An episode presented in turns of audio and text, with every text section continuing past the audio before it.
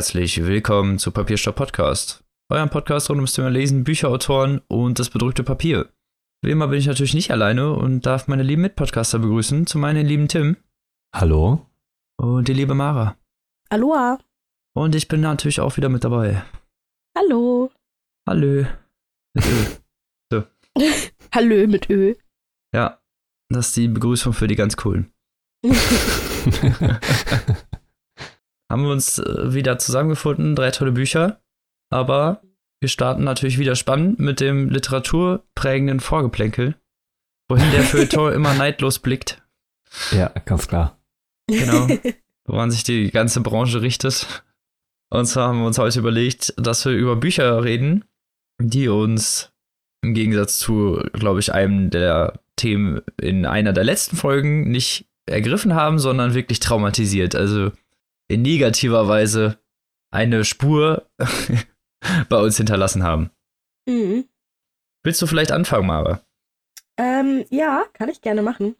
Ähm, ich muss auch gar nicht lange nachdenken, weil das so ein Thema für mich ist. Das verfolgt mich einfach schon, ja, mittlerweile seit der fünften Klasse. Dieses Buch, nämlich Die Kinder von Schäfenborn heißt das. Und das ist halt eigentlich auch ein Jugendbuch und wir haben das im Deutschunterricht lesen müssen. Ja, und es geht halt im Endeffekt darum, dass irgendwo in der Nähe von Fulda eine Atombombe hochgeht. Und das ist halt, ja, man ist in dem Buch, verfolgt man halt so eine Familie, die da halt ja in der Nähe zu der Oma fahren wollten, zum Urlaub machen. Und die halt davon voll erwischt werden.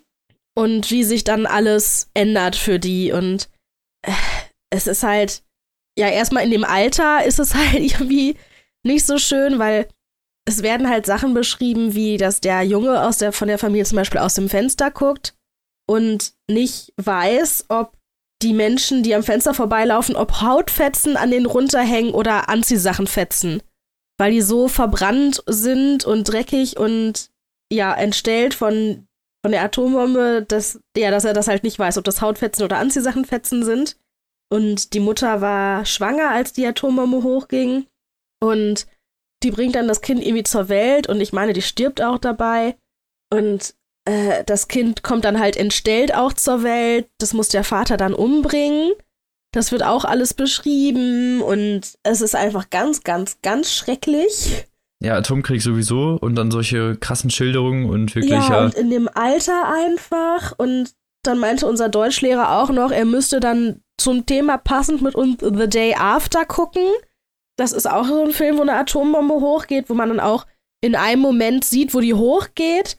Da werden halt so, ja, stilistisch total toll bestimmt, wenn man das irgendwie guckt, wenn man älter ist, wird das so dargestellt, dass Menschen gezeigt werden, die einfach irgendwie shoppen gehen oder was weiß ich nicht was. Und dann kommt so ein greller weißer Blitz und man sieht einmal so kurz diese Menschen aufleuchten, so ein Skelett irgendwie aufleuchten und dann sieht man nur noch, wie die so zur Asche zerfallen. Und wir haben den Film, glaube ich, ein Drittel geguckt. Dann war halt die Schulstunde zu Ende. Und am nächsten Tag haben halt so viele Eltern da Beschwerde bei der Schule eingereicht, weil alle Kinder natürlich total traumatisiert irgendwie nach Hause kamen, dass wir den Film halt nie zu Ende geguckt haben. Da, ja, ich habe den auch bis jetzt noch nicht gucken wollen, obwohl es eventuell mal therapeutisch sinnvoll wäre. das Buch habe ich tatsächlich aber schon noch zweimal, glaube ich, gelesen, weil ich jedes Mal die Hoffnung habe, dass ich dieses Trauma überwinden kann, aber jedes Mal wieder lese ich das nur und denke mir, wie, wie konnten die das uns antun? Ich habe irgendwie wirklich von diesem Buch ein richtiges Trauma, was halt so Atombomben und sowas angeht. Ich meine, klar, keiner will das miterleben müssen, aber normalerweise machen sich Menschen ja nicht so Gedanken darum und ich mache mir halt total viel Gedanken darum und habe halt auch Albträume darüber und alles nur wegen diesem Buch und das finde ich schon heftig. Ja, aber auch verständlich, vor allen Dingen, wenn du es so als junges Mädchen gelesen hast. Und das ist natürlich, diese Schilderungen sind ja sehr eindrücklich, wie du es auch gesagt ja. hast. Und wenn man dann natürlich mit der Sprache dann auch experimentiert und das Ganze natürlich dann auch mit so Metaphoriken auflädt, ist es natürlich nochmal, ja, härter zu lesen, ne? Auf und jeden auch, Fall. Vor allem krass, also ich kenne das Buch auch nicht, aber Die Wolke ist ja, glaube ich, so schon fast eine Standardschullektüre. Also ich musste das ja. auch in der Schule lesen. Aber das war ja noch harmloser, zumindest von dem, wie es sich anhört. Ähm, krass, dass man sowas dann so früh in der Schule liest. Das ist ja. eine sehr fragwürdige Entscheidung. Ich verstehe es auch echt bis heute nicht. Ja, bei Atomkrieg ist das natürlich auch eine krasse Sache, weil es ist ja so ungefähr die Endstufe des Kriegs, so. Das, wieso das halt auch niemand mehr macht, ne? Es gibt ja Gründe mhm. dafür. Ja, weil man halt alles kaputt macht. Nicht nur die, die man treffen will, sondern im Zweifelsfall halt sich selbst auch, weil den wegen Wind und frag mich nicht was allem und ja, also ist einfach dumm. Ja, aber verständlich, dass es traumatisierend ist. Mhm. Kommen wir mal zu Tims Werk. Also bei mir wären es gleich mehrere. Also ich dachte mir mal, ich gehe das so, äh, die Geschichte meiner Traumatisierung so ein bisschen chronologisch durch. okay. Nein, so schlimm ist es denn doch nicht. Also ich glaube, das fängt alles horchen auf. Ja, genau. Ja. Viel Spaß. Nein. So hat's angefangen. Genau. So in 20 Jahren, weißt du? Ist, wow. okay, der war fies. Also es fängt damit an, ich glaube, das habe ich auch schon mal erzählt, dass Friedhof der Kuscheltiere im Bücherregal von meiner Oma stand. Und zwar in dem Raum, wo ich dann immer übernachtet habe, wenn ich bei meinen Großeltern äh, ja geschlafen habe. Und ich habe es halt bis heute noch nicht gelesen. Und ich habe immer nur diesen Titel gesehen und das war diese gebundene Ausgabe mit so einer schwarzen Katze drauf und mhm. blauem Hintergrund. Also, das ist ein fürchterliches Design, wenn man sich das heute anguckt. es sieht, also, es gab ja auch noch mehrere dieser Ausgaben und die sehen alle so scheiße aus. Aber ich fand das, also, ich habe mir dann irgendwann immer den Titel durchgelesen und mich gefragt, was zum Teufel soll das bedeuten? So Friedhof der Kuscheltiere ist ja auch eine sehr merkwürdige Übersetzung. Ja. Stimmt aber halt einer auch, in der der Titel durchaus, naja, aufsehenerregend ist. Ja, der ist auch sehr fantasieanregend.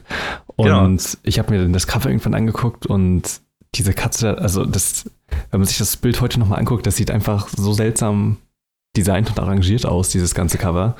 Und ich habe das bis heute noch nicht gelesen, obwohl das jetzt, glaube ich, kein großes Trauma ist, was ich überwinden würde oder so. Ich habe den Film halt auch schon richtig oft gesehen, also den alten.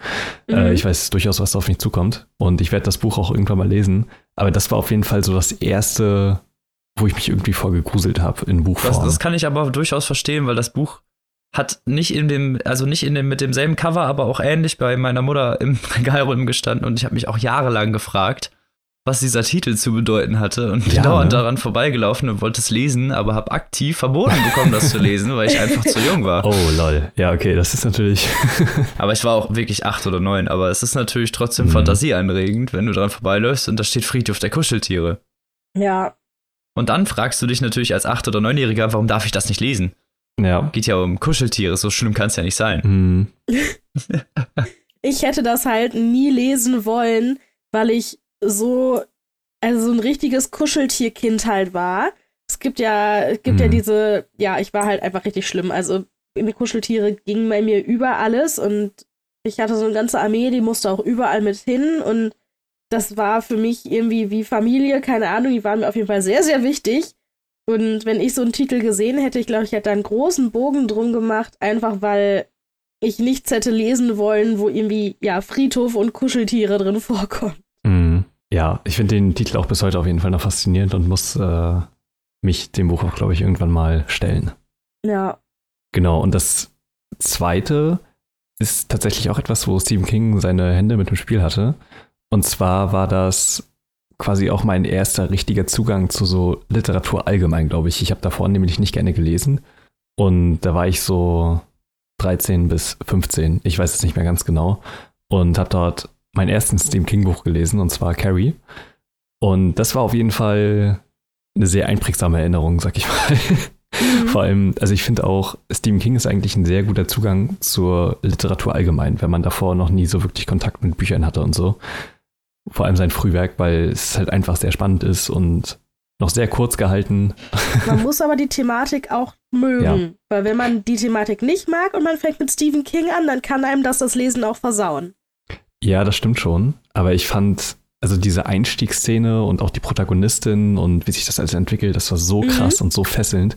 Es hat mich halt voll mitgenommen von der ersten Seite an und ich habe es sofort durchgelesen und das war voll das krasse Erlebnis auf jeden Fall.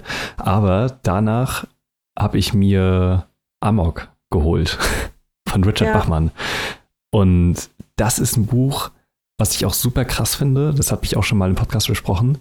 Und das war das erste Mal, glaube ich, dass ich ein Buch so in einem Rutsch durchgelesen habe. Und das Buch ist jetzt auch etwas dicker als Carrie.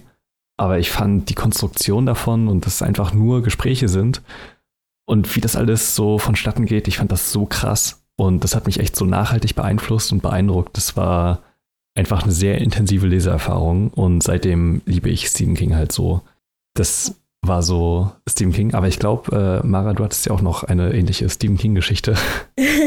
ja, ähnlich, aber irgendwie auch ganz anders. Mhm. Ich hatte auch lustigerweise ja bei meiner Oma mein allererstes Stephen King-Buch gelesen, auch so mit 10 bis 12. Ich weiß es nicht mehr ganz genau. Und das war der Todesmarsch. Mhm. Und ich habe das, ja, ich habe das da stehen gesehen und es war halt kein besonders dickes Buch und ich, ja, keine Ahnung, fand es interessant. Und ich habe halt meinen Papa gefragt, ob ähm, er das kennt, weil ich, mein Papa liest halt auch unfassbar viel. Also ich, ich kenne tatsächlich keine Person sonst, die so viel liest wie mein Vater. Mhm. Und habe ihn gefragt und er meinte, ja, naja, ist halt schon ein bisschen schwierig sozusagen. Aber er kannte das Buch und er meinte, wenn ich das lesen möchte, dann kann ich das lesen. Wir könnten es aber auch zusammen lesen. wenn ich es alleine lesen will und ich habe irgendwelche Fragen oder möchte drüber reden, dann soll ich halt zu ihm kommen. Und ja, und so haben wir das eigentlich auch mit anderen Sachen gemacht. Also ich habe auch schon viel zu früh Filme geguckt, die man eigentlich vielleicht gar nicht hätte gucken sollen. Aber dann halt mit meinem Papa zusammen und der konnte mich ja halbwegs einschätzen und hat danach dann immer mit mir drüber geredet, wenn irgendwie ich irgendwelche Fragen hatte. Und ja, irgendwie hat das auch gut für mich funktioniert. Also ich habe den Todesmarsch gelesen und war total begeistert davon. Natürlich ist das eine heftige Story, das ist ja gar keine Frage. Aber ich wusste halt, dass es ein Buch ist und dass ich mich da nicht irgendwie vorfürchten muss. Mhm. Und ähm, ja, war richtig begeistert davon und seitdem halt dann großer Stephen King-Fan. Habe auch im gleichen Urlaub bei meiner Oma noch das nächste Buch von Stephen King angefangen. Also ja, war schon, war auch ein sehr, sehr prägendes Erlebnis auf jeden Fall, aber auf jeden Fall nicht traumatisierend. Ich finde äh, den Todesmarsch da vor allem irgendwie besonders heimtückisch. Also es ist extrem cool von deinem Vater, dass ihr das so angegangen seid, meiner Meinung nach. Und es ist auch absolut der richtige Weg. Äh, ich glaube, wenn man das nicht gehabt hätte und so auf den Todesmaß gestoßen wäre und es quasi einfach so angefangen hätte zu lesen, das ja. fängt ja an wie heutzutage quasi so eine typische Young Adult Dystopie. Ja. Und es nimmt dann aber doch einen sehr düsteren Turn, sag ich mal. Oh ja. und äh, aber krass, dass das denn dein erstes Stephen King Buch war. Finde ich sehr faszinierend. Das ist halt auch ein richtig ja. gutes Buch. Genau. Finde ich auch heftig. Ja. Aber um mal bei Stephen King zu bleiben und meinen Traumata. oh ja. Ach, der King. Der King, der schafft's. Weil ja. mein erstes Buch war nämlich Cujo. Oh ja. Krass. und wer nicht weiß, worum es geht, es geht um einen tollwütigen Bernardiner, der eine Kleinstadt terrorisiert. Den ganz kurz. Mhm. und ich hatte aufgrund eines etwas, sagen wir mal, doofen Vorfalls Angst vor Hunden damals und das hat mich halt doppelt oh ja, getriggert. Das ist dann ich war halt, ja weiß ich nicht, zwölf oder dreizehn und kam überhaupt nicht klar. Ich habe das Buch, glaube ich, zur Hälfte gelesen und musste aufhören, weil es halt einfach zu heftig war. Das kann ich so verstehen. Wenn man schon so, ja, so ein Vortrauma hat, dann verstärkt das sich ja einfach nur noch mehr dadurch. Ja, weil, weil Stephen King ja auch diese einmalige Art hat, seine Protagonisten und die Begebenheiten irgendwie auf so eine einfache, aber irgendwie sehr einnehmende Art zu beschreiben. Ja. ja, man fühlt sich einfach dabei. Genau, man fühlt sich sehr schnell Teil der Geschichte und dadurch ist es natürlich dann nochmal ein bisschen näher, sagen wir es ja. mal so. Und das kannte ich bis dato halt auch noch nicht so. Es war halt so ungefähr eins meiner ersten Erwachsenenromane. Mhm. Und ja. Aber sowas kann Stephen King halt auch. Also ob es jetzt Clowns sind oder Hunde ja. oder Autos.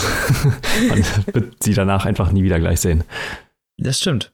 Leider. Bei einigen Sachen fühlt man sich natürlich bestätigt. Ja. Das ist wahr. genau. Und auf das Buch, was ich eigentlich zu sprechen kommen wollte, was ich glaube ich auch schon ein, zwei Mal erwähnt hatte, ist Evil von Jack Ketchum. Ja. In dem es ja in kurz gefasst um ein junges Mädchen geht, die nebenan vom Protagonisten einzieht und immer und immer mehr von der Aufsichtsperson, ich glaube ihrer Tante, in dem Fall terrorisiert und erniedrigt wird bis zum unausweichlichen Ende. Und das Buch besteht zu ungefähr 30 Prozent aus ziemlich hart geschilderten Folterungsszenen an einem jungen Mädchen, was halt, äh, ja, ziemlich übel zu lesen ist. Was mich aber auch meist, am meisten abgeschreckt hat, ist, glaube ich, diese Nähe des Protagonisten zu ihr, weil er mit ihr, also ich, ich will nicht sagen Liebschaft eingeht, aber er hat durchaus irgendwie schon Gefühle für sie und trotzdem einer, der ist, der sie foltert. Ah. Und das ist so das, was mich so abgeschreckt hat eigentlich an dem Buch, diese, ja, dieses innere Böse, was in einem drin so lauert, wo, wo man zu vielleicht leicht verleitet wird, gerade als Kind noch. Und das war, glaube ich, das, was ich so übel fand an dem Buch. Also ich meine, ist ja vielleicht nicht unwahr, aber es ist halt einfach nicht schön zu lesen. Hast du das Ja. dann nochmal gelesen? Nee, ich habe das nicht nochmal gelesen. Okay. Einmal hat mir gereicht, um Mhm, ehrlich zu sein. Okay. Würde ich auch nicht unbedingt empfehlen, außer man ist halt sehr, sehr hart gesotten und hat da Lust drauf. Also ich habe so eine Moral de, de, von der Geschichte muss man da so ein bisschen suchen, fand ich. Und deswegen Mhm. war es halt so, ich fand es halt sehr zwiespältig, weil ich einfach hinterher nicht wusste, was mir diese, was mir dieses Buch sagen möchte. Ja. Und es hat einfach einen sehr, sehr, sehr bitteren Nachgeschmack hinterlassen, der halt bis heute doch sehr präsent geblieben ist.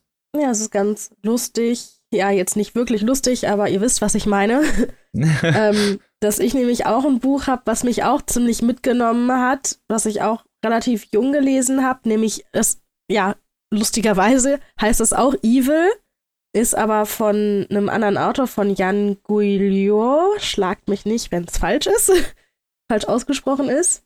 Und da geht es halt um einen Jungen, der ist 14 Jahre alt und der wird selbst verprügelt und ist Anführer einer Jugendgang und ja, ist eigentlich schon ja, ein relativ hoffnungsloser Fall, was irgendwie ja eine Zukunftsperspektive angeht, wird dann aber von einem Internat aufgenommen, von so einem Elite-Internat, wo man eigentlich denken sollte, dass ja, sollte es besser laufen. Aber in Wirklichkeit herrscht da halt erst so der richtige Terror. Da gibt's dann ja, das, das Erniedrigen von jungen Schülern wird halt irgendwie zur Kunst erhoben. Es wird, ist richtig brutal und äh, auch mit Vergewaltigungsszenen und also ganz, ganz schlimm. Das hat mich auch sehr geprägt. Klingt auch nicht gerade was, was man so am netten Sonntagnachmittag lesen möchte. Nee, wirklich nicht. Naja, aber so viel zu unseren Traumata-Büchern, die uns geprägt haben, beziehungsweise eher negativ beeinflusst haben. Aber naja, das ist ja auch manchmal das, was Literatur macht. ja. Und ich meine, so schlimm war es ja auch nicht. Wir, wir sind alle noch da. Wir, sind alle, wir noch. sind alle noch halbwegs normal. Wir bewegen uns irgendwo im Spektrum von Ah. normal. Du hast Das vorhin noch nicht außerhalb ein- des Mikrofons erlebt. Ein sehr, ein sehr weites Spektrum. Das nehme ich als persönlichen Affront. Schön. Ja, ich würde mich selbst jetzt eigentlich auch nicht normalerweise als normal bezeichnen, aber so für den Schein kann man ja jetzt mal so tun. Alles klar. Ja, und von traumatischen Büchern zu hoffentlich nicht dramatischen Events. Auf keinen Und Mara Fall. war gestern auf einer drei Fragezeichen Live-Action-Vorlesung, Lesung, wie auch immer. Das ist heute dein Buch sozusagen. Und deswegen berichte doch mal, wie es war. Ja, ich war bei den drei Fragezeichen live in Dortmund. Ähm, um genau zu sein, bei den drei Fragezeichen und der dunkle Taipan. Und ja, im Prinzip Klingt ist schon das, mal gruselig. ja, ist richtig super gewesen. Im Prinzip ist es eben ein Live-Hörspiel. Also wer schon mal drei Fragezeichen Kassetten gehört hat, ganz früher. Mittlerweile gibt es das natürlich auch auf anderen Medien, aber ich persönlich habe, glaube ich, die drei Fragezeichen meinem ganzen Leben bis jetzt also immer nur auf Kassette gehört. Das gehört für mich irgendwie dazu. Ich Mhm. kann es auch nicht anders beschreiben. Drei Fragezeichen gehören auf Kassette. Ja, geht mir tatsächlich genauso. Ja, und wer diese Hörbücher, diese Hörspiele kennt von den drei Fragezeichen, mit den Sprechern, die das ja schon seit Jahrzehnten machen, der kann sich ziemlich genau schon vorstellen, was ich gestern Abend erlebt habe. Es ist nämlich genau das. Es ist einfach ein Hörspiel von einem ganzen Buch, was live auf der Bühne ja vorgelesen wird, aber auch mit ja mit so theatralischen Zügen, mit ein bisschen Action und total viel Humor. Und es ist richtig super. Also die drei Originalsprecher stehen halt vorne auf der Bühne und lesen ihre Rollen, machen auch passend so ein bisschen die Mimik dazu oder irgendwie mal Handbewegungen. Dann gibt es so einen Phony Artist, glaube ich, heißt das. Der sitzt halt auf der Bühne mit und macht live auch die ganzen Geräusche. Also wenn man die Kassetten noch Mhm. kennt, dann, wenn die laufen, dann knistert es halt im Hintergrund oder klappert oder wenn eine Flasche aufgemacht wird, dann kommt halt so ein Klackern und Zischen, wie wenn man eine Flasche aufmacht. Und dieser Mensch, der das halt auch bei den Hörspielen Aufnahmen macht, der sitzt auf der Bühne und macht die ganzen Geräusche live dann dazu. Und man kann ihm dabei zugucken und das ich ist halt persönlich, mega cool. Hat er ja. denn so einen, so Teppich, wo Gehgeräusche drauf gemacht werden und so? Oder Ja, also, der hat- was für ein Arsenal an Gegenständen hat er denn da? Der sitzt auf so einem kleinen Pult, auf so einem kleinen, ja, was heißt kleinen Pult, auf so einem kleinen Podest. Hm. Hat, sitzt da halt auf einem Stuhl, hat um sich drumherum ganz viele Requisiten liegen, unter sich einmal so eine, so eine Steinplatte und einmal so einen Teppich im Prinzip. Hm. Hat auch irgendwie Schuhe an, die wahrscheinlich, ich weiß nicht, ob das vielleicht so Steppschuhe sind, das kann man natürlich nicht so genau sagen. Ja. Auf jeden Fall, wenn er da dann irgendwo läuft oder so, dann hört man eben auch relativ deutlich die Schritte. Er hat auch paar verschiedene Paar Schuhe da liegen, je nachdem, was für, auf was für Untergrund er dann gerade geht, zieht er dann andere Schuhe an. Ja, hat er, zum Beispiel hat er auch so einen Hebel neben sich, mit dem macht er dann so quietschende Knarzgeräusche von Türen, die sich öffnen. Wie ein Schlüsselbund, wenn mal irgendjemand mit Schlüsseln klappert. Und also es ist wirklich unfassbar. Der hat da richtig viel Kram liegen und schnappt sich dann immer spontan das raus, was er braucht. Also spontan. Mhm. Der hat natürlich, für diese Shows hat er natürlich dann da auch ein Skript, dass er ungefähr weiß, wann er was machen muss. Aber es ist einfach richtig faszinierend. Dann räumt er das dann natürlich auch immer wieder an seinen Platz zurück. Ganz still und leise, damit er immer genau weiß, wo was steht, damit das sich schnell schnappen kann. Und also Das, ist, das muss so krass sein. ja, Als so ein Mensch, der das, also du hast ja sonst extrem viel Zeit und du kannst ja im Prinzip so viel Zeit lassen, wie du willst, um genau die richtigen Geräusche zu genau der richtigen Zeit zu machen und kannst ja, Ja. auch so schneiden und so. Aber das live zu machen, muss doch übel der Stress sein. Aber halt auch voll cool.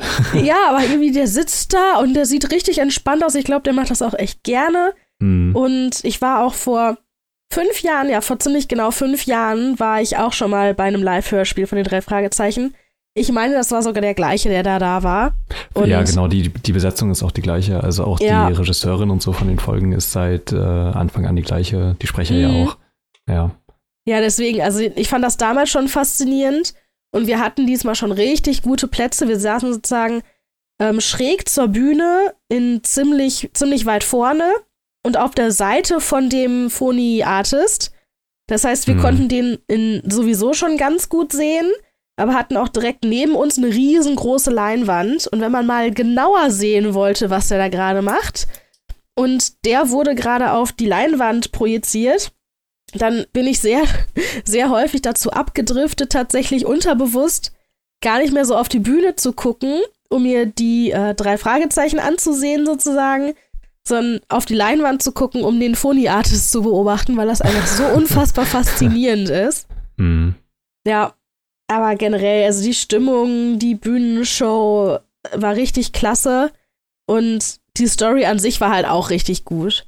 So grob kann ich ja davon erzählen, es ist ja wie ein normales Buch Mhm. und genau, in diesem Mal ist es so, dass die drei Fragezeichen am Anfang ziemlich frustriert sind, weil gerade überhaupt kein Auftrag da ist für die. Und gerade Justus, der ja so ein kleiner Streber irgendwie ist, ist halt schon fast am Verzweifeln, weil er keine Aufgabe hat. Und dann kommt plötzlich ein Anruf rein, ein ganz seltsamer, von einem Insassen aus dem Gefängnis, ja, der sie fragt, ob sie bereit sind, einen Auftrag anzunehmen. Und Justus, der halt total auf heißen Kohlen sitzt, sagt sofort ja, obwohl besonders Peter da gerade nicht so von begeistert ist. Das ist ja so ein kleiner Schisser. Und Ja. ja, dann geht's im Prinzip auch schon ins Abenteuer. Die müssen erstmal ein Rätsel lösen. Und das erste Rätsel führt sie direkt auf einen Friedhof, wo die ähm, unter einem, ja, unter einem Tiergrab irgendwie Erde ausheben müssen, um da dann Gegenstand zu finden. Und es ist so ein bisschen so eine kleine Schnitzeljagd und die werden immer weitergeführt. Haben dabei lustigerweise auch noch den Hund von einer Freundin dabei, auf den die aufpassen sollen. Der sorgt auch immer mal wieder irgendwie für Aufruhr und äh, stellt irgendwelchen Schabernack an, wie das halt so ist mit Tieren. Die sind ja relativ unberechenbar manchmal. Und ja, im Endeffekt läuft es halt auch auf ein großes Finale hinaus und wird auch sehr eng für die drei Fragezeichen zwischendurch. War richtig spannend, richtig toll gemacht und kann ich jedem empfehlen. Also das Buch kann man auch kaufen und Live-Mitschnitte zu den Touren gibt's auch. Also wer das mal so ein bisschen miterleben möchte, der kann das so auch tun. Es gab auch, glaube ich, mal vor Jahren ähm, eine ganze Live-Folge, die auch rausgebracht wurde. Äh, ja, zu Phonophobia, glaube ich, wo ich live war vor fünf Jahren, gibt's auch, das kann man sich oder konnte man sich auch komplett irgendwie angucken als Video. Ja. Ich weiß aber nicht, äh, wo oder ob es das noch gibt. Aber es war auf jeden Fall mal möglich. Genau, weil ich kann mich erinnern, dass ich das auch mal gehört habe. Ja. Und das, das muss live mega cool gewesen sein. Ich habe ja zur Buchmesse Andreas Fröhlich live gehört quasi. Ja. ähm, und zwar hat er da aus der Bücherdrache vorgelesen und das ist halt so krass. Alleine eine Stimme nur von denen mal so live zu hören. Ja. Weil es ist halt so absurd. Also ich, ich weiß nicht, äh, willst du vielleicht mal erzählen, wie du zu den Fragezeichen gekommen bist oder wie lange du sie schon hörst und so? Ja, ich habe, ich weiß nicht, wie ich dazu gekommen bin. Ich weiß nur, dass ich seit ich denken kann, also schon seit meinem kleinsten, jüngsten Alter, seit, weiß ich nicht, drei Jahren, soweit ich mich zurückerinnern kann, mhm. ich immer zum Einschlafen Kassetten gehört habe. Und mir das halt so ein Gefühl gegeben hat von, wenn du nicht willst, dann musst du noch nicht einschlafen. Du kannst auch einfach noch Kassette hören. und dadurch ist dann der ganze Druck weg gewesen und ich bin dann schneller eingeschlafen. Und das zieht sich jetzt halt bis heute, dass ich zum Einschlafen immer noch Hörbücher höre, mittlerweile halt viel auch auf, über Audible oder ähnliche Medien. Und irgendwann kam dann, als man dann älter wurde, zu den Bibi Blocksberg-Kassetten dann irgendwie TKKG-Kassetten und dann kam es den TKG-Kassetten, dann irgendwann auch automatisch drei Fragezeichen-Kassetten. Das war dann sozusagen das, was ich auch am längsten gehört habe in dieser Zwischenphase zwischen diesen richtigen Kindersachen wie Bibi Blocksberg und den ja, sag ich mal, etwas älteren Sachen, äh, ja, für etwas ältere Kinder, sagen, dann Harry Potter habe ich dann halt danach sehr viel gehört. Und drei Fragezeichen war so der Übergang zwischen den Kindersachen und den normalen Hörbüchern, bloß dass ich nie mhm. aufgehört habe, die zu hören. Also der Übergang ist weiter mitgeflossen und kommt immer mal zwischendurch noch wieder durch. Es gibt ja auch ganz viele Folgen, also man hat ja dann. Ja, man hat viel Auswahl. Wie war das denn bei dir, Robin? Also, weil wir sind ja alle drei, drei Fragezeichen-Fans. ja, das stimmt. Äh, ja, bei mir war es ähnlich. Man hat halt irgendwie Hörspiele als Kind gehört, so am Anfang natürlich sowas wie Benjamin Blüchchen und Bibi Blocksberg, ja. weil es natürlich das Einschlafen erleichtert und irgendwann, lieber Mara, geht man natürlich dann über andere Themen zu konsumieren. Ja. Mhm. Genau, und ja, ich bin eigentlich auch die meiste Zeit bei drei Fragezeichen geblieben. Aber ich höre sehr selten Hörspiele mittlerweile, muss ich zugeben. Also, ja. So, ich habe irgendwann mit 15 damit aufgehört und dann höre ich ab und zu noch mal so eine drei Fragezeichen Folge auf einer Zugfahrt oder einer Autofahrt oder so. Mhm. Aber meistens auch Folgen, die ich schon kenne. Ja, also generell ähm, höre ich halt auch jetzt nur noch Hörbücher und Hörspiele halt ausschließlich, wenn dann nur noch die drei Fragezeichen, weil ich das nicht mag zum Einschlafen, nicht mehr mag, wenn da so viele drumherum Geräusche sind neben der Erzählerstimme. Das geht irgendwie nur bei den mhm. drei Fragezeichen, weil ich es kenne und weil es so muss. Es geht halt nicht anders. Das sind die drei Fragezeichen. Für andere Sachen kann ich das nicht. Das kann ich irgendwie nur bei den drei Fragezeichen. Also Hörspiel ist nichts mehr für dich. Nee. Okay. Nur Hörbücher. Wie ist es denn bei dir, Tim? Ja, also ich habe als Kind ähnlich wie ihr halt auch immer Hörspiele zum Einschlafen gehört halt auch auf Kassette. Ich weiß noch, ich habe richtig viel eine Aladdin-Kassette gehört. Ich weiß nicht warum. Keine Ahnung. Also es ist noch nicht mal mein Lieblings-Disney-Film oder so, aber ich kann mich noch richtig gut an diese scheiß Aladdin-Kassette erinnern. äh, keine Ahnung, warum ausgerechnet die. Bei mir war es Aristocats, den Film habe ich ungefähr erst 15 Jahre später gesehen, aber ich habe diese Kassette so ungefähr tot gehört. ja, und äh, ich hatte dann eben auch ganz viele Benjamin Blümchen und Bibi Blocksberg-Hörspiele und so und dann kam eben auch irgendwann drei Fragezeichen dazu, aber das waren gar nicht mal so viele. Also ich kann mich schon erinnern, wirklich einige Folgen sehr oft gehört zu haben, aber es hat dann irgendwann einfach nachgelassen und ich habe es dann nicht mehr getan. Und drei Fragezeichen kamen bei mir dann wieder in mein Leben, als sie auf Spotify hochgeladen wurden. Ah. Und ich ja. weiß noch ganz genau, als das passiert ist, habe ich nämlich Dark Souls 3 gespielt. Also aktiv. äh, als es gerade rauskam. Und ich habe währenddessen einfach konstant drei Fragezeichen gehört und Sehr cool. halt quasi fast jede Folge dann nochmal gehört, während ich gespielt habe. und das war richtig geil, sich nochmal von den ersten Folgen bis zu den aktuellen durchzuhören. Ah. Und es ist jetzt halt auch so, dass ich äh, sehr oft drei Fragezeichen zum Einschlafen höre und auch die aktuellen Folgen nach wie vor noch höre. Aber das ist auch so mit das einzige Hörspiel, was jetzt aktuell läuft, was ich noch höre. Ja, Und ich finde auch die aktuellen Folgen, also manche besser, manche schlechter. Aber habt ihr, also wollen wir mal alle unsere, weiß nicht, zwei Lieblingsfolgen oder drei Lieblingsfolgen aufzählen, wenn wir schon Ui. mal beim Thema sind? Von mir aus. Dann fang doch direkt mal an. Okay. Also Platz 1 und 2 bei mir, die wechseln sich quasi immer ab, weil ich mich nie entscheiden kann und immer so die letztgehörte, denke ich mir so, ja, das war eindeutig die beste drei Fragezeichen jemals. äh, und zwar ist das Nacht in Angst. Ja. Eine äh, sehr besondere Folge, die nämlich nur an einem Schauplatz spielt und äh, quasi nur während eines Abends die Handlung erzählt, die dazu auch noch sehr spannend und sehr ungewöhnlich ist, meiner Meinung nach auch bis heute. Und äh, die andere Folge ist Labyrinth der Götter da geht es um so einen verlorenen Film und den sie wiederfinden wollen und irgendwie seltsame Nachkommen des Regisseurs, der gestorben ist und so. Und durch diese Filmthematik und weil es eben auch so was Mystisches hat, das äh, finde ich halt extrem faszinierend. Ja. Genau, also das wären so meine Favoriten. Neben ganz vielen anderen natürlich. und deine Mara? Ganz schwierig, weil ich tatsächlich die Folgennamen gar nicht so im Kopf habe. Ich habe halt auch äh, die irgendwann nochmal alle durchgehört und ich kann mich am besten erinnern an die, die ich ähm, Kind, als Kind am meisten gehört habe. Das war einmal, glaube ich, der Feuerteufel. Mhm. Und äh, das eins der allerersten drei Fragezeichen-Sachen überhaupt war das Geisterhaus. Wenn, ich glaube, das ist der richtige ja. Titel. Ja. Und an die beiden kann ich mich halt am besten erinnern, weil ich die am allermeisten gehört habe. Und alleine deswegen sind das für mich irgendwie meine Lieblingsfolgen, auch wenn ich weiß, dass ich bei den neueren Sachen einige richtig, richtig super fand. Mhm. Ist aber einfach aus Nostalgiegründen sind, werden das für mich wahrscheinlich für immer die bleiben, die ich am liebsten mag. Verständlich. Ich glaube, das ist bei mir auch so. Nacht der Angst mhm. äh, schwebt auch sehr, sehr weit oben bei mir mit. Aber um mal ein and oder ein paar andere zu nennen, äh, auf Platz zwei wäre bei mir äh, und der Geist in Grün stehen. Oder oh, ja. der grüne Geist, glaube ich, heißt die Folge. Ja, genau. Mhm. Die fand ich ziemlich gruselig damals, als ich sie gehört habe. Ich war halt auch nicht alt, ne? Mhm. Aber ja. es ist trotzdem eine ziemlich gruselige Folge, finde ich. Und meine absolute Lieblingsfolge bis heute, Vampir im Internet. die ist tatsächlich auch richtig großartig. Ja. Also ich habe immer so äh, Probleme, oder also die, die Folgen, die sich so auf Technik fokussieren, sind teilweise echt cringy. Ich äh, weiß noch die Folge des Computervirus. Mhm. Das ist so lustig, sich die heute anzuhören, weil der Anfangsdialog einfach so bescheuert ist, wo Peter Justus dann irgendwie fragt: so, Justus, was ist ein Computervirus? So, mein Computer ist doch nicht krank. So. Das, äh, das ist immer ein bisschen süß. Also ist natürlich auch äh, schon etwas länger her, aber Vampir ja. im Internet ist tatsächlich ja. richtig, richtig gut.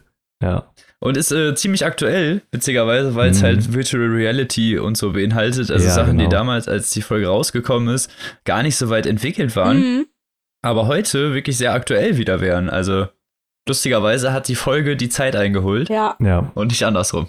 Obwohl es dann natürlich auch sehr lustige Dialoge gibt, muss ich Tim zugestehen, wo es dann um die Feuerwand geht. Ja, stimmt. Oh, ja. Sie sagen, es heißt Firewall, aber es heißt, es, es sagt so, ja, also eine sogenannte Feuerwand ist. Äh, hat das, niemand hat das jemals Feuerwand genannt. Oh, ich hatte aber mal eine Lehrerin, das passt so ein bisschen zu dem Thema, die, weiß nicht, wir haben bei der Informatikunterricht gehabt in der Berufsschule auf ganz, ganz niedrigem Niveau. Und die hat uns dann versucht zu warnen vor Phishing-Mails. Oh mein Gott. und wir saßen halt alle da und haben sie angeguckt wie ein Auto, weil. Äh, was? Was soll das denn sein? Was, was sind denn Phishing-Mails? ja, naja, gut. so viel dazu.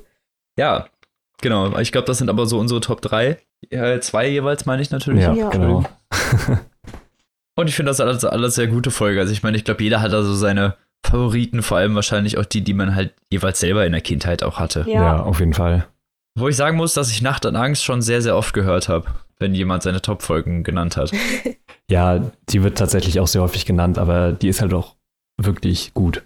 Und ich, also ich finde, es gibt ja auch drei Fragezeichen Filme. Ich weiß nicht, ob ihr die mal gesehen habt. Nein, nein, nein. Ich habe die auch noch ja, nicht. Ja, einen davon. Okay, ich habe die beide nicht gesehen, aber auch nicht viel Gutes darüber gehört.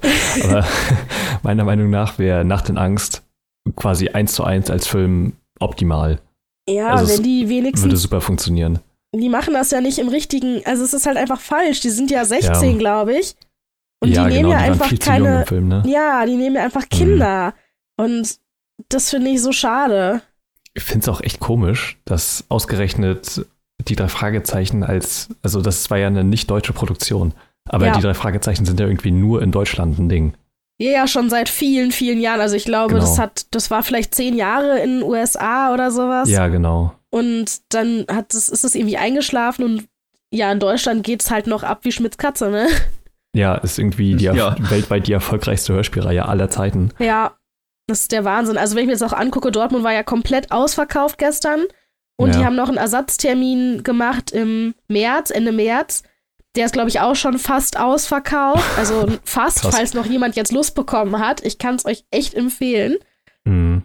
Aber es ist heftig. Das ist in dieser riesengroßen Halle und alle sind richtig begeistert und es ist eine Bombenstimmung und es sind halt auch einfach, also ich habe den Altersdurchschnitt nicht runter, nicht hochgezogen. Also es waren kaum Ja. Kinder da. Es waren halt eigentlich fast alle mein Alter aufwärts gefühlt. Ja, genau, es sind ja Und richtig sehr viele, mit viele- den Sachen gewachsen und so. Ja, und sehr viele Mhm. halt auch deutlich älter, weil die gibt's seit 40, Seit den 50 70ern, glaub Jahren. Ja. Ja. Und ja, die, die damals angefangen haben, das zu hören, natürlich ist, Ja. kann man sich ja ausrechnen, wie alt die sind.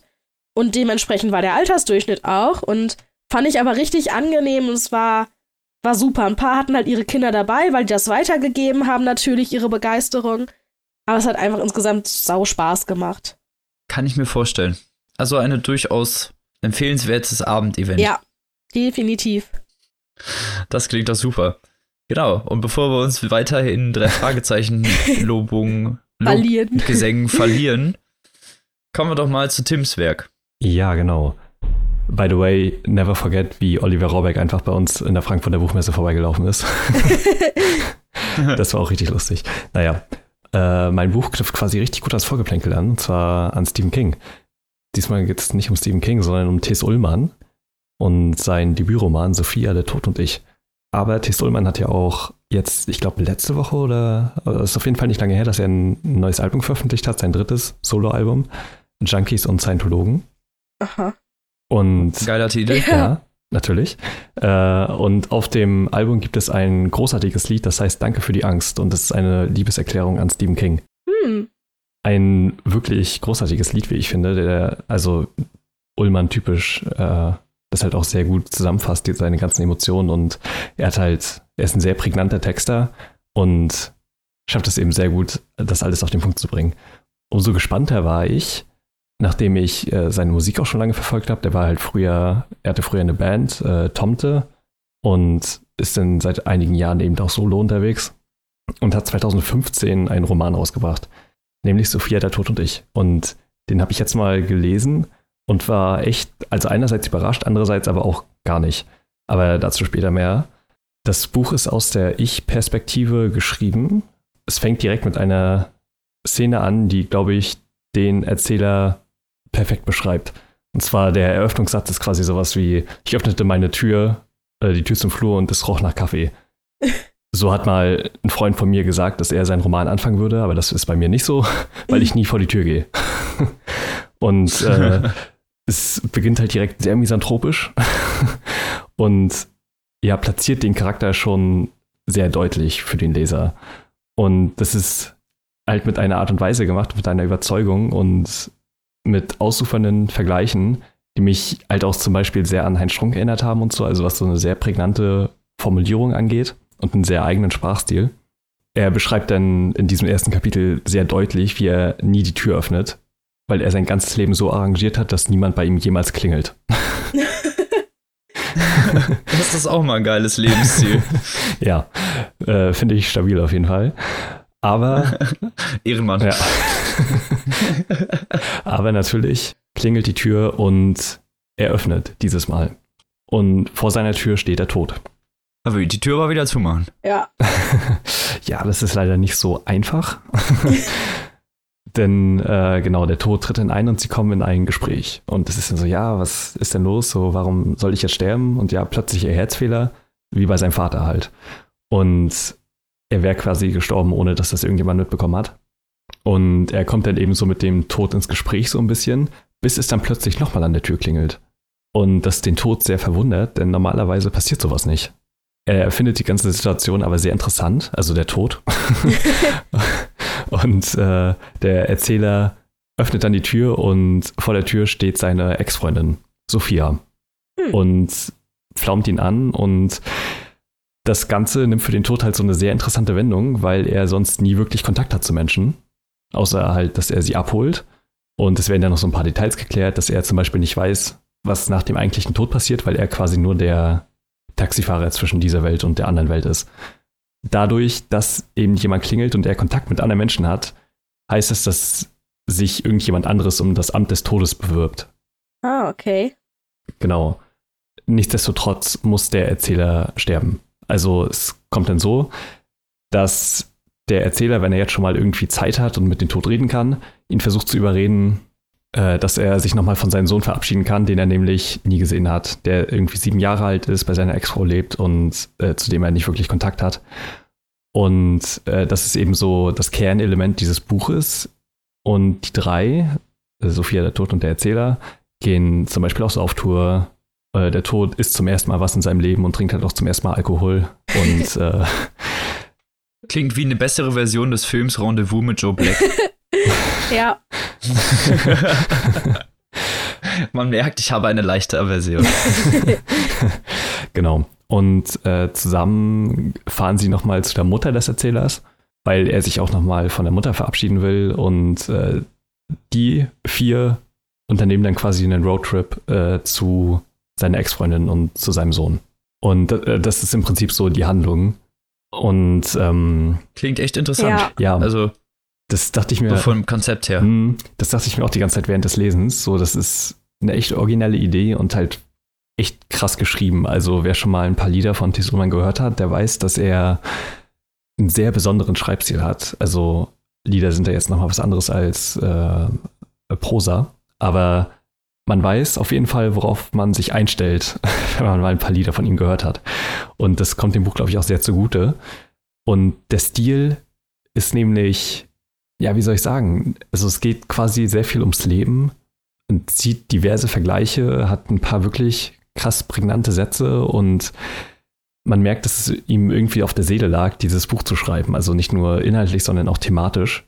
Und es schafft halt einen ganz eigenen Stil, der einen geradezu durch das Buch fliegen lässt. Also es ist halt auch nicht dick, aber man ist wirklich in 0, nichts durch, meiner Meinung nach.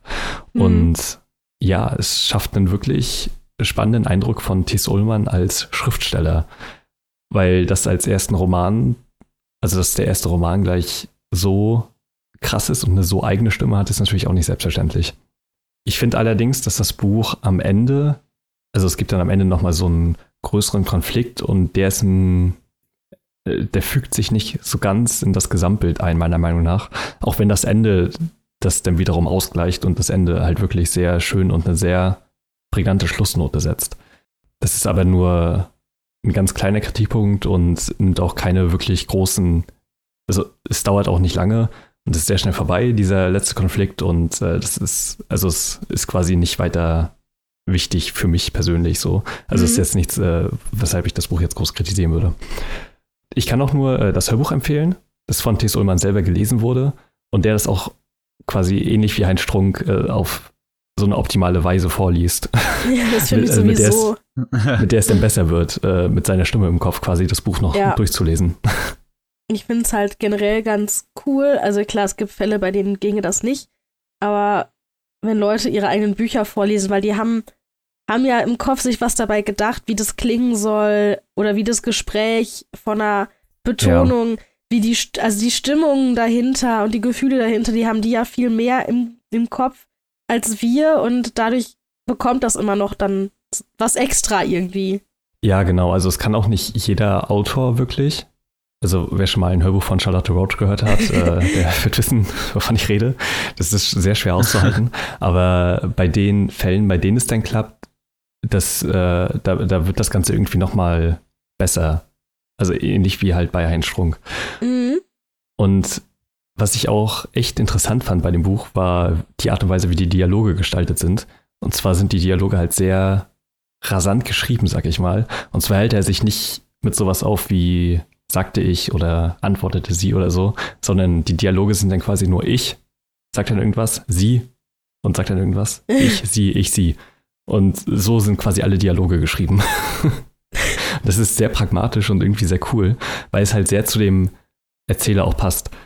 Und ja, ich fand das Buch wirklich, es berührt einen irgendwie. Es hat ein paar wirklich schockierend ehrliche Momente, auch ein paar sehr zynische, sehr ironische, aber äh, trotzdem immer das Herz am rechten Fleck. Und ich fand das Buch wirklich sehr gelungen. Bin gespannt, auch was T. Ullmann als nächstes macht. Das, er arbeitet gerade an seinem zweiten Roman und das Buch soll auch verfilmt werden, was ich mir durchaus auch sehr gut vorstellen kann, weil es schon eben sehr filmisch irgendwie erzählt ist und die Dialoge eben auch eins zu eins einfach übernommen werden könnten. Mhm. Und genau. Ja, das Buch ist bei Kiwi erschienen, kostet 9,99 als Taschenbuch oder genauso viel als E-Book, wenn ja. man will. Und hat 320 Seiten. Das ist ja auch noch echt moderat. Auf ja. jeden Fall. Aber klingt wirklich interessant. Also auch wirklich nach einem wirklich interessanten Buch. Ja, es würde euch, glaube ich, auch sehr gut gefallen. Muss ich mir mal merken. Kann auf einen Weihnachtswunschzettel rutschen. Ja.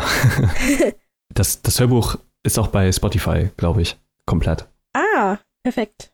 Okay, das ist gut. Das ist immer gut zu wissen. Ja, genau. Das wollte ich nicht unerwähnt lassen. so. Okay. So, und damit kommen wir zum letzten Werk dieser Folge. Und zwar meinem. Ich habe heute mitgebracht der griffigste Titel aller Zeiten: Der Planet Trillaphon im Verhältnis zur üblen Sache. Klingt auch sehr lustig. Titel. Ja. Ja. Ja. Von David Foster Wallace. Wem David Foster Wallace nichts sagt, schämt euch, nein Spaß. ähm, ist wohl einer der bekanntesten Literaten der Moderne ungefähr, mhm. also der letzten 20 Jahre. Und zählt auch wohl dazu.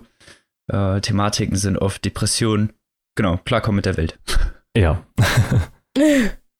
das, der hier vorliegende Roman ist wirklich auch sehr kurz. Kann ich schon mal im Vorhinein sagen. Auch wenn der Titel sehr lang ist. Das Buch hat nur 60 Seiten ungefähr. Oh. Und ist ja eine seiner ersten Erzählungen. Erstmals erschienen 84 im Alter von 22 einer, in einer literarischen Studentenzeitschrift. Also wir haben es hier wirklich mit einem Frühwerk zu tun. Interessant. Mhm. Man kann direkt von vorne anfangen sozusagen, weil ich hatte vorher von Foster Wallace noch nichts gelesen. Mhm. Genau, und es geht in der Planet Trillaphon im Verhältnis zur üblen Sache um einen namenlosen Protagonisten. Es wäre vielleicht gut, wenn ich mal erkläre, was der Planet Trillaphon ist. Das ist nämlich der Euphemismus des Protagonisten für sein, für sein Antidepressivum. Er sagt dann, nachdem er auf Antidepressiva ist, ist er auf Planet Trillaphon, weg von der Erde. Mhm. Ja. Zur Zeit der Erzählung befindet er sich, ja, oder nach einem Selbstmordversuch in der Badewanne mit Elektrogeräten, muss er in eine Klinik und hat, ja, danach seine Medikation erhalten und erzählt in diesem Kurzwerk von, ja, seinen ersten Ereignissen und den ersten Begegnungen mit der üblen Sache, und zwar der Depression. Der junge Protagonist hat schon in der Schulzeit oder gegen Ende der Schulzeit entwickelt er schon starke Psychosen. Und zwar glaubt er nämlich, dass er eine Gesichtswunde links neben der Nase hat. Also er glaubt, da ist ein riesiger Schnitt mitten in seinem Gesicht und kann es auch gar nicht fassen, dass andere Leute das nicht sehen. Und ja, das intensiviert sich über die Zeit immer, was erst so als Halluzination beginnt, die sich ab und an mal manifestiert, schleicht sich das immer weiter in den Alltag rein, bis er wirklich irgendwann tagtäglich diese Wunde fühlt, beim Aufstehen teilweise schon das Blut riechen kann, was aus dieser Wunde tropft. Mm. Also wirklich auch sehr explizite Darstellung. Und ja, das Ganze endet dann damit, dass er versucht, diese Gesichtswunde in einem abenteuerlichen Versuch zusammenzunähen mit Teppichfasern von seinem Teppich und fügt sich natürlich damit oh. extremen Schaden zu weil sich diese Wunde dann auch noch entzündet und dann hat er tatsächlich genau da, wo er nämlich glaubt, dass er eine Wunde hat, wirklich eine Wunde. Und ja, das Ganze ist aber hinterher nicht so schlimm. Er trägt eine kleine Narbe davon, aber nichts wirklich Tragisches. Aber man merkt schon, es geht ihm nicht wirklich gut und eigentlich sollte er auf die Universität, auf die Brown University gehen. Nach seinem Abschluss, er ist auch ziemlich guter Schüler, aber Abs mit Absprache zu seinen Eltern wird dann beschlossen, dass er noch ein Jahr auf einer Privat Elite-Akademie verbringt. Dort entwickelt er weitere Psychosen. Zum einen unkontrolliertes Brechen, unkontrollierter Brechreiz, den, der ihn immer wieder überfällt. Es ist ihm, ist, ist ihm dauernd schlecht. Und zum anderen Heulkrämpfe, die ihn immer wieder überfallen.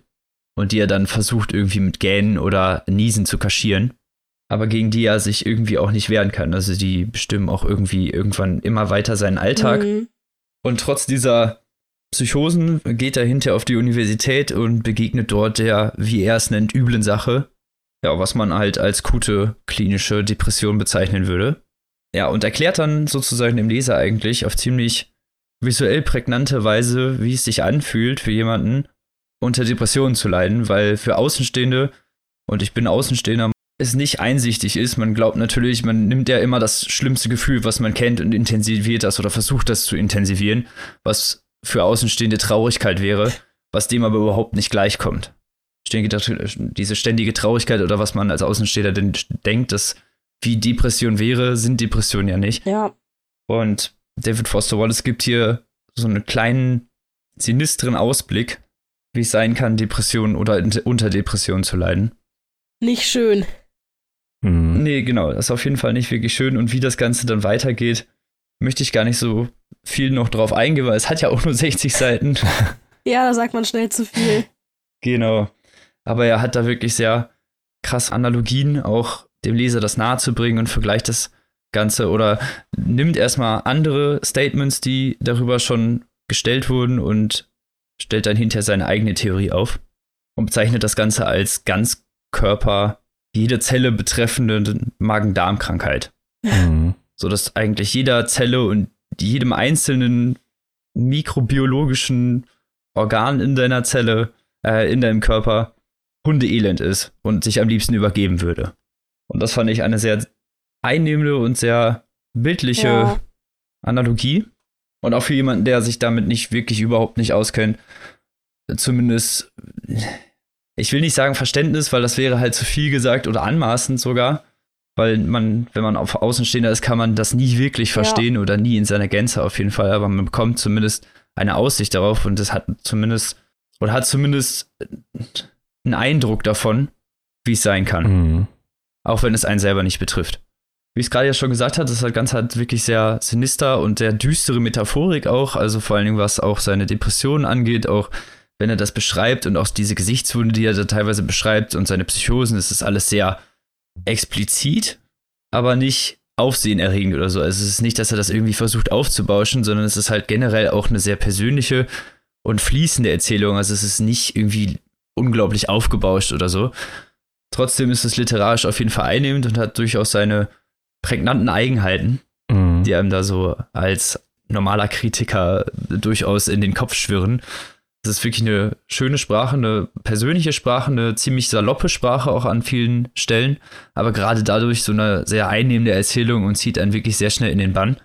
Zudem hat Foster Wallace, wie ich ja auch gerade schon gesagt habe, wirklich eine sehr visuell prägende Art, seine Erzählung dem Leser vorzulegen und dadurch intensiviert sich natürlich auch die Empathie.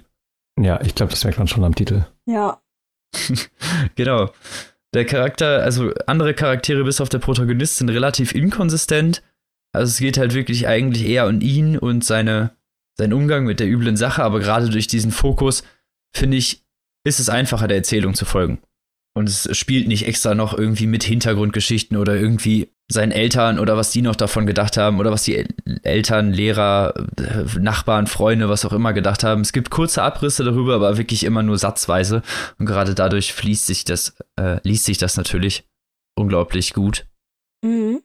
Narrativ ist das Ganze natürlich relativ entschleunigt, weil es halt wirklich so eine Erzählung ist von der anfänglichen Basis, sagen wir es mal so. Er sitzt ja dann bereits in der Klinik oder war zumindest schon in der Klinik und erzählt das Ganze in der Retrospektive und man erfährt bereits zu Anfang, was ihm widerfahren ist. Zwar nur ganz kurz, aber man erfährt's.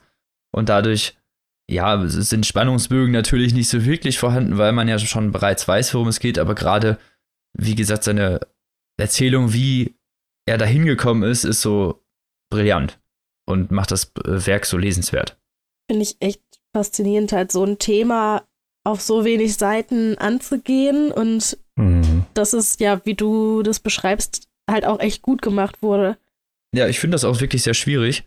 Man merkt, also ich kann es natürlich jetzt mal kurz sagen, David Foster Wallace hat sich 2008 das Leben genommen. Ah. aufgrund langjähriger Depressionen. Also ich denke mal, dass autobiografische Züge da durchaus nicht fern sind. Mhm. Und gerade deswegen natürlich ja auch die Empathie und gerade das Thema wirklich auch wichtig ist. Also man merkt, dass dem Autor das Thema wichtig ist und dass er auch anscheinend Ahnung davon hat, weil ohne Ahnung kann man ja schlecht irgendwie über irgendwas schreiben, vor allen Dingen so gerade Gefühls- oder Gemütszustände, wenn man sich selber betroffen ist. Ja, schon heftig. Ja, ist wirklich ein krasses Werk, aber durchaus lesen bzw. hörenswert. Das Ganze könnt ihr nämlich für 6 Euro in der zweisprachigen Taschenbuchausgabe erwerben. Im Kiwi Verlag erschienen. Interessant. Zweisprachig? Hm, genau, das steht immer links das Englische und rechts das Deutsche. Interessant. Genau. Das gibt's bei also das gibt's bei Charles Baudelaire, glaube ich, seinen Gedichten und verschiedenen anderen Vertretern auch. Das Ganze gibt's nämlich auch als Hörbuch, als ungekürztes Hörbuch, gelesen von Lars Eidinger. Sehr cool. Niemand jubelt, dass ich bin, ich bin, achso, okay. äh, mich hat die Liede Sadie von Goodreads, liebe Grüße an der Stelle. Wir werden in Zukunft noch mehr von ihr hören. Tease, tease. Tease, tease. Kleiner Spoiler. Hat mir das empfohlen und hat auch von Lars Eidinger geschwärmt und wie das bei Sachen so ist, wenn jemand davon schwärmt und man kennt das noch nicht, ist man natürlich erstmal so ein bisschen mit suspekter Augenbraue dabei. Aber als ich dann reingehört habe, war ich dann doch ziemlich begeistert und muss sagen, das hat sich gelohnt. Und auch das Hörbuch ist, hört sich natürlich sehr schnell durch. Es sind nur 45 Minuten, in der das vorgelesen wird. Also man ist jetzt auch nicht wirklich lange beschäftigt. Aber ich kann es durchaus empfehlen. Das klingt auch wohl was so. Was macht wirklich Spaß. Ja. Weil Lars Allinger liest das wirklich gut vor. Mhm. Und eine Dreiviertelstunde halt, glaube ich, jederzeit, denn es gibt das Ganze nämlich auch auf Spotify. Ah, nice. Natürlich auch als Hörbuch woanders zu kaufen, aber auch auf Spotify verfügbar. Genau. Und ich glaube, damit sind wir am Ende dieser Folge angelangt. Oder habt ihr noch Fragen? Nee. Ich glaube nicht. Das ich will es eigentlich äh, lesen. Ja, genau. Ich dachte auch, es war total, klingt ziemlich intensiv und also für 60 Seiten, da kann sich eigentlich keiner sagen, das lohnt sich nicht, da mal reinzugucken. Nee, finde ich auch. Es sind halt wirklich kurze Zeit und es ist sehr einnehmend, wie gesagt. Also man hört halt, glaube ich, fünf oder zehn Minuten rein und wenn ihr dann noch nicht drin seid, dann lasst es lieber, aber ich gehe davon aus, dass ihr dann doch schnell angefixt sein werdet. Und damit sind wir am Ende der Folge angelangt. Zwei tolle Bücher, eine tolle mhm. Lesung. Kann man sich doch nicht beschweren. Auf keinen Fall. Genau. Ich hoffe, ihr war seit, seit wart ist. ja. Genauso begeistert wie wir. Und ja, würden uns freuen natürlich, wenn ihr die Bücher über einen unserer unten stehenden Affiliate-Links kauft. Aber generell wollen wir einfach nur, dass ihr die Bücher lest. und die Freude, die wir versucht haben, euch rüberzubringen, teilen lesen, könnt. Lesen, lesen, lesen, lesen, lesen, lesen. Neues Intro. genau, und dann hören wir uns nächste Woche wieder, beziehungsweise wir drei uns nicht, aber obwohl, doch? Nein. Nein, nein, nein. oh. nein. Stimmt, nicht in der Konstellation, genau. Aber wieder drei tolle Bücher dabei. Und bis dahin wünschen wir euch natürlich eine schöne Woche. Lest was Tolles und tschüssi. Tschüss. Tschüss.